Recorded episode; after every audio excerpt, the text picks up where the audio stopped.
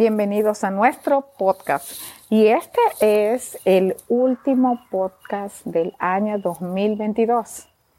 Y estaba las últimas tres semanas tratando de eh, recibir dirección de Dios hasta que vino mis familiares y estuvieron visitándome y en medio de esa visita vino la distracción. La distracción con compras, la distracción con la alegría, la distracción con tantas cosas. Y hoy vamos a hablar de la distracción. Este es el mensaje para el año 2023. Mantengamos nuestro enfoque, mantengamos nuestros ojos en Cristo. No dejemos que los afanes de este mundo nos aparten de lo importante, de lo necesario, de lo esencial, que es mantenernos en sintonía con Cristo. Y nuestra lectura de hoy, que vamos a estar viendo, se refiere al pasaje en la Biblia que se encuentra en Lucas 10, del 38 al 42, y leo de la Biblia versión internacional. Y dice, Mientras iba de camino con sus discípulos, Jesús entró en una aldea y una mujer llamada Marta lo recibió en su casa. Tenía ella una hermana llamada María que, sentada a los pies del Señor, escuchaba lo que él decía. Marta, por su parte, se sentía abrumada porque tenía mucho que hacer. Así que se acercó a él y le dijo, Señor, ¿no te importa que mi hermana me haya dejado sirviendo sola? Dile que me ayude. Marta, Marta, le contestó Jesús, estás inquieta y preocupada por muchas cosas, pero solo una es necesaria.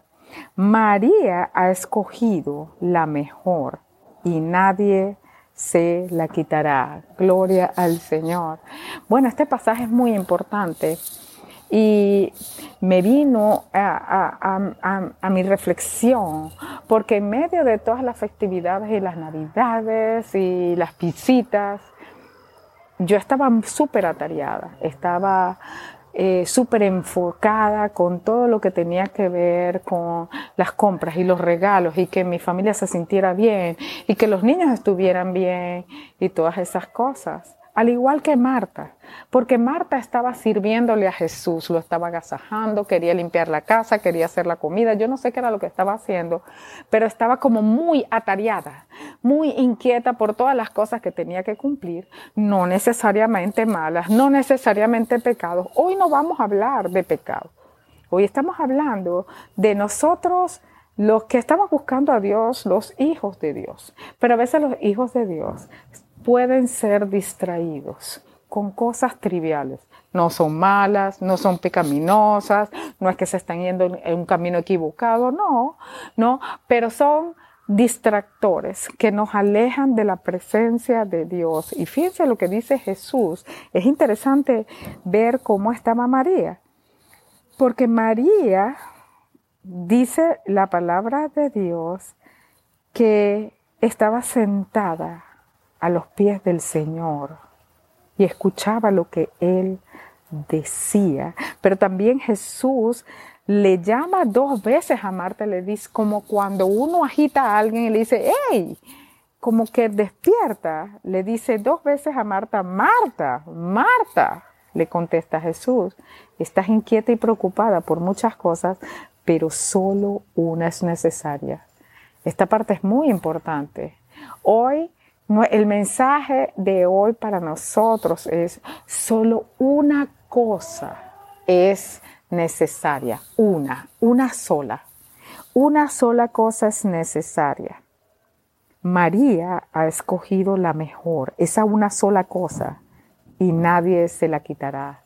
La una cosa que es necesaria, lo único que es necesaria para nosotros en el año 2023 y cerrar el año 2022 y, y caminar el resto de nuestra vida, la una cosa que es necesaria, la única que es necesaria es estar a los pies de Jesús escuchando su voz.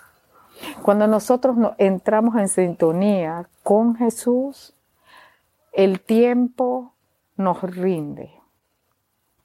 Hay claridad en nuestras actividades, claridad en lo que tengo que hacer. El Señor es todo conocimiento. El Señor nos guía. El Señor nos da respuesta, nos direcciona, nos aconseja, nos consuela. Solo una cosa es necesaria. Y ese es mi mensaje de hoy para todos nosotros cerrando este año. En este año faltan unas pocas horas aquí desde Houston, faltan unas pocas para que pocas horas para que se cierre el año. No dejemos, no dejemos de, buscar la una cosa que es necesaria, la única que es necesaria antes de que se cierre el año 2022 por estar preparando cenas, por estar sirviendo bebidas, por estar abrazando a la gente, a los que amamos y a los que queremos, sí, pero no demos el lugar de Dios, el lugar de Jesucristo a ninguno de las personas que nos rodean en este día, todavía tenemos tiempo de darle a Dios su lugar, de conectarnos con el Maestro, de dejar el, mantel, dejar la cocinadera, dejar el plato y sentarnos a escuchar la voz de Cristo. Yo les aseguro que no solamente vamos a terminar el año 2002 22 bien, sino que además de eso vamos a recibir una nueva dirección y muchísima bendición en el año 2023. Enfoquémonos, no nos defocalicemos, enfoquémonos. ¿Y cómo me enfoco? Bueno, enfoquémonos orando, dando gracias sin cesar. La Biblia dice que demos a Dios gracias en todo tiempo. Eso dice el Señor. La Biblia dice, mantente en sintonía, recita las palabras que te doy en el camino, en el campo, en la ciudad, átalas a las columnas de tu casa. Eso es mantenernos en sintonía con Jesús. Si Dios no está presente, de nada nos sirve comer mucho y de nada nos sirve todos los planes y todas las ideologías de que todo va a ser nuevo en el nuevo año. El nuevo año no es nada sin Cristo. Es el Señor el que hace una nueva misericordia con sus hijos cada día. La palabra de Dios dice, Señor, tus misericordias son nuevas cada día, no cada año, cada día. Cada día la misericordia de Dios es nueva. Así que el nuevo año es nuevo, al igual que cada día es nuevo en las misericordias de Dios. El Señor es el único que puede dejar atrás realmente lo que no nos gustó, lo que nos ataba, lo que nos oprimía o lo que nos estuvo oprimiendo en el año 2022. Hablemos libertad a partir de esta hora, en que estamos en libertad en Cristo. La palabra de Dios dice al que el Hijo del Hombre libertare, ese es verdaderamente libre. Muchas personas piensan que al cambiar de año serán ahora libres, que todo comienza y que todo queda atrás. El único que puede borrar nuestro pasado y proyectarnos hacia un futuro exitoso es Cristo. Y en este día, hoy 31 de diciembre, si tú has probado todo y quieres tener un año nuevo, yo puedo decirte que ese año nuevo viene de la vida nueva que está en Cristo Jesús. Si tú quieres recibir esa vida nueva para comenzar con fuerza el año que viene, para que Dios sea el director de tu vida y de tu camino, tú puedes hacer esta oración conmigo. Señor Jesús, en esta hora, yo recibo la vida que me das y me arrepiento de todas mis equivocaciones. Te acepto como mi Señor, como mi Salvador, como el que me da nuevas oportunidades cada día, como el hacedor del nuevo año para mí. Yo renuncio a todo lo que me ata, a todo lo que me ha retenido hasta ahora y recibo, Señor, tu misericordia. Ayúdame a permanecer hasta que tú vengas por mí. Amén. Hola, hoy vamos a hablar de Ana, la madre de Samuel. Y nos basaremos en el primer libro de Samuel. Ana era la segunda esposa del Caná. Ella era estéril, no podía tener hijos, mientras que la otra esposa sí tenía hijos. El esposo de Ana igual la amaba y le decía que si el amor de él no era suficiente, que por qué quería tener un hijo. Pero Ana igual le pedía a Dios un hijo. Ella estaba triste y quería tener un hijo. A lo largo de la historia de Primera de Samuel, vemos la devoción de Ana a Dios. Ana no perdió la esperanza en su angustia a pesar de que el tiempo pasaba, mantuvo su fe.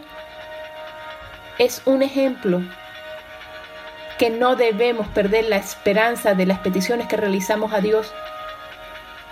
Otra enseñanza de la historia la vemos en Primera de Samuel 13, donde Eli, el sacerdote, al ver que Ana estaba orando en voz baja, pensó que estaba borracha nosotros a los ojos de los demás podemos parecer borrachos o locos a realizar nuestra petición, pero hay que seguir con la esperanza que Dios nos dará lo mejor. Ana ofreció que su hijo sería para servir a Dios durante toda su vida. Vemos que Dios respondió la petición de Ana no solamente con un hijo, sino con cinco más de los que ella pidió. Espero que la historia de Ana te haya animado a mantener una esperanza en tu corazón mientras estemos aquí en la tierra. Todos los dolores, la espera y las oraciones que no tengamos respuesta aún, mantengamos nuestra fe y nuestra esperanza. Muchas gracias y hasta el próximo sábado.